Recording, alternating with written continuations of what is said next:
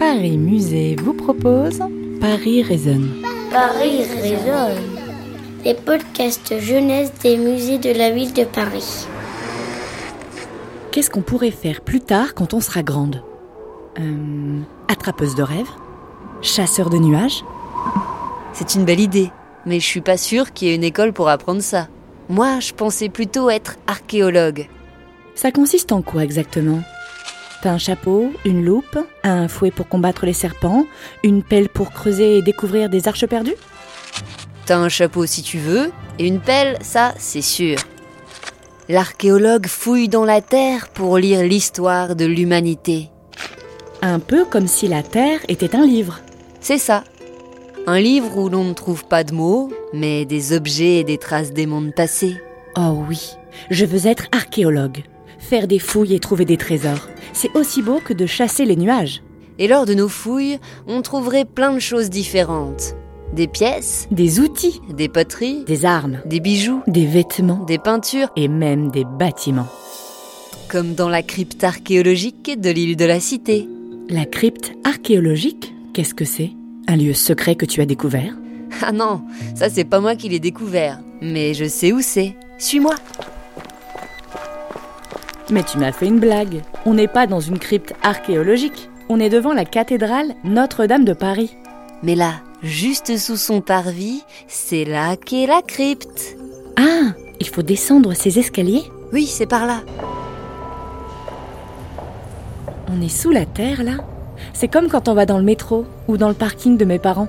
Tu ne crois pas si bien dire Il y a 55 ans, c'est en voulant construire un parking souterrain sous le parvis de Notre-Dame que là, surprise, en creusant, il tombe sur des vestiges, des ruines très anciennes chargées d'histoire.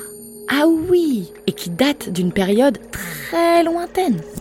Et alors ils ont appelé des archéologues, comme nous bientôt, et ont organisé des fouilles archéologiques.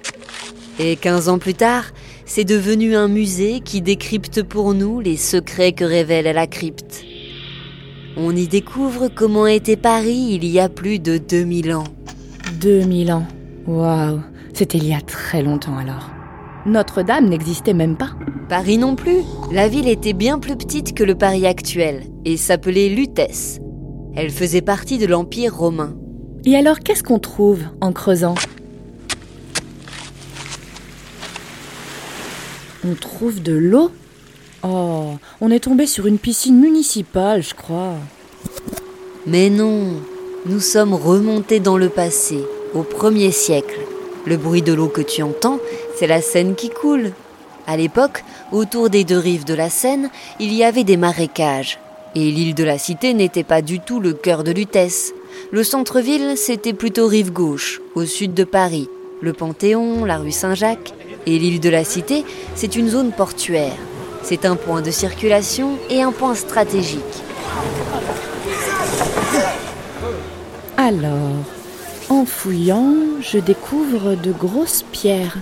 Hum, L'archéologue en herbe que je suis dirait que nous sommes sur un quai, au bord de la Seine. Exact. C'est ici le domaine des Nautes. Euh, les notes Euh, C'est qui? C'est quoi? Il y a un monsieur là-bas, sur le quai, qui a l'air de venir de cette époque. Je vais lui demander. Euh, bonjour monsieur Monsieur, bonjour Ah, bonjour. Êtes-vous un hôte? Oui, bien sûr, je suis un hôte. Et vous, êtes-vous des Parisiens? Non, on dit des parisiennes. Mais non, voyons, à son époque, les Parisiens, les Parisiennes, ça n'existait pas. Les Parisis sont les Gaulois qui vivaient ici, et qui ont d'ailleurs donné le nom aux Parisiens que nous sommes aujourd'hui. Ah, euh, mes excuses monsieur, j'ai confondu. Euh, et que faites-vous avec votre bateau? Des tours en péniche? Nous, les nôtes, sommes des bateliers et des commerçants. Nous naviguons sur la Seine, et de là, vers les autres fleuves et rivières. Ah, vous voyagez Nous assurons les transports en amont et en aval de Lutèce. Mais nous faisons du commerce aussi, et surveillons le trafic fluvial. Il y a un autre bateau qui passe. Vite, on grimpe dedans. On remonte la Seine, on voyage dans le temps, et on arrive au IVe siècle. Ma chère Lutèce, c'est un îlot jeté sur le fleuve. Je me sens très heureux ici. Euh, qui parle? C'est l'empereur Julien qui nous accueille. Il vivait au IVe siècle. C'est le premier empereur qui s'est installé ici. Il avait son palais là, juste sur l'île de la Cité. L'eau est très agréable et très limpide à voir, et à qui veut boire. Ici, à Lutèce, il y pousse de bonnes vignes et des figuiers. L'île de la Cité est entourée d'un rempart. Comment ça, un rempart? Pourquoi l'empereur Julien parle d'un rempart? On n'est pas dans un château fort Pour protéger la ville contre d'éventuelles invasions, c'est-à-dire d'autres peuples qui voulaient conquérir le territoire pour s'y installer, on a construit un rempart. C'est donc ça les pierres qu'on voit là, posées les unes sur les autres? Oui, ce sont les restes de ce rempart, construit au IVe siècle. Ça en fait des pierres pour construire un rempart tout autour de l'île de la Cité. Où ont-ils trouvé toutes ces pierres? Sous la terre aussi?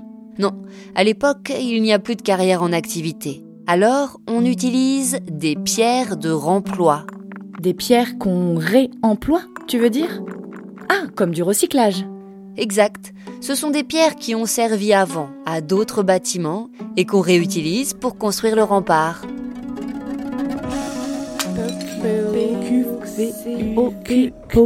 Cuve. Qu'est-ce que tu dis? J'essaye de déchiffrer ce qu'il y a marqué sur la pierre là. C'est écrit en latin, la langue que l'on parle à l'époque, celle des Romains. Il est écrit, enfin gravé, le nom de quelqu'un. Là, c'est une pierre de remploi qui vient des arènes de Lutèce. Ah, je connais les arènes de Lutèce. Avant, c'était un théâtre, à l'extérieur, en plein air. Ça existe encore aujourd'hui. Et les sièges étaient en pierre. Les spectateurs les plus riches pouvaient réserver leur place en gravant leur nom dessus. Donc la pierre qu'on voit est un ancien siège de théâtre. Oh, génial. Les pierres sont usées, regarde. On imagine toutes les personnes qui ont pu s'asseoir ici. Et puis c'est devenu un rempart et aujourd'hui un lieu de mémoire. C'est vraiment incroyable. Plus tard, je serai archéologue, c'est sûr. On fait de ces rencontres et regarde, par ici, j'ai trouvé des objets magnifiques qui ont l'air de servir à table pour les repas. Ces objets ont été retrouvés dans des tombes. Euh, comment ça? C'est étrange de mettre des choses qui servent pour les repas là où vont les morts. Non, ce n'est pas étrange. C'est une tradition de l'Antiquité. Chaque mort est accompagné de son bagage funéraire. Hmm, il y a des gobelets en céramique, des amphores, des petites assiettes. Ah, pour qu'ils aient de quoi boire et manger pendant leur voyage vers l'au-delà. Tu vois, c'est logique en fait. Les croyances servent à nous raconter des histoires. C'est magique. Toutes ces choses qui sont enfouies sous nos pieds, qui nous racontent l'histoire de nos ancêtres et qui nous font voyager dans le temps.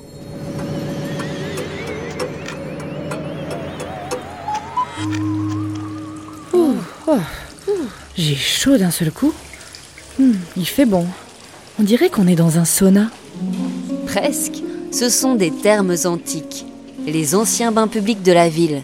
Les bains publics Mais pour qui? Pour les habitants de Lutèce. Ils ne préféraient pas aller dans leur salle de bain tranquillement? Ils aimaient prendre un bain tous ensemble? Ce n'est pas qu'ils préféraient être tous ensemble, c'est que c'était à l'époque la seule manière de se laver dans de bonnes conditions d'hygiène. Et puis, ça leur permettait de passer un moment agréable.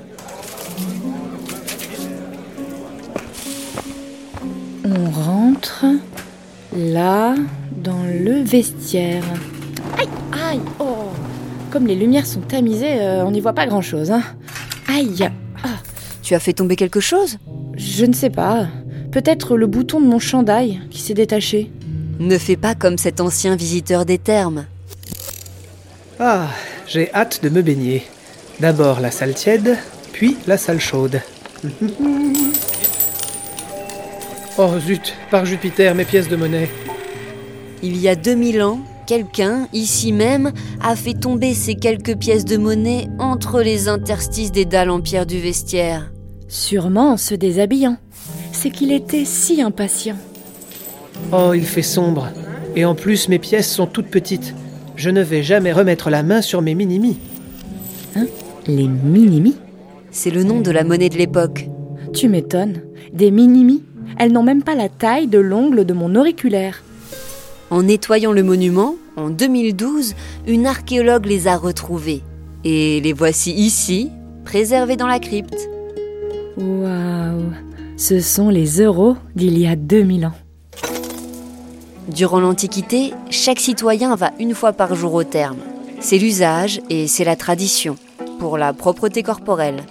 D'abord, on passe par le frigidarium, puis dans la salle chaude appelée caldarium. Frigidarium. Ah, ça sonne comme frigidaire. Oui, c'est la salle froide. Ils prenaient soin d'eux, dis donc. Et ils utilisaient même des accessoires de beauté. Un peigne, Des brosses à cheveux, des pinces à épiler, un cure-oreille, des fioles d'huile. de parfum. Quel voyage Et tout ça grâce aux archéologues. Waouh Alors, tu préfères être attrapeuse de rêves ou archéologue? Ben, c'est un peu la même chose, non? Être archéologue, c'est un peu mener des enquêtes sur les histoires passées de nos civilisations et nous faire rêver au monde d'avant. C'est passionnant. Bon, on retourne dans le présent maintenant Paris résonne. À la crypte archéologique de l'île de la Cité. Un podcast Paris Musée réalisé avec Pauline Coppen, Elsa Denac. Grégoire le Prince Ringuet. Ça vous a plu? Découvrez les autres musées à travers Paris résonne.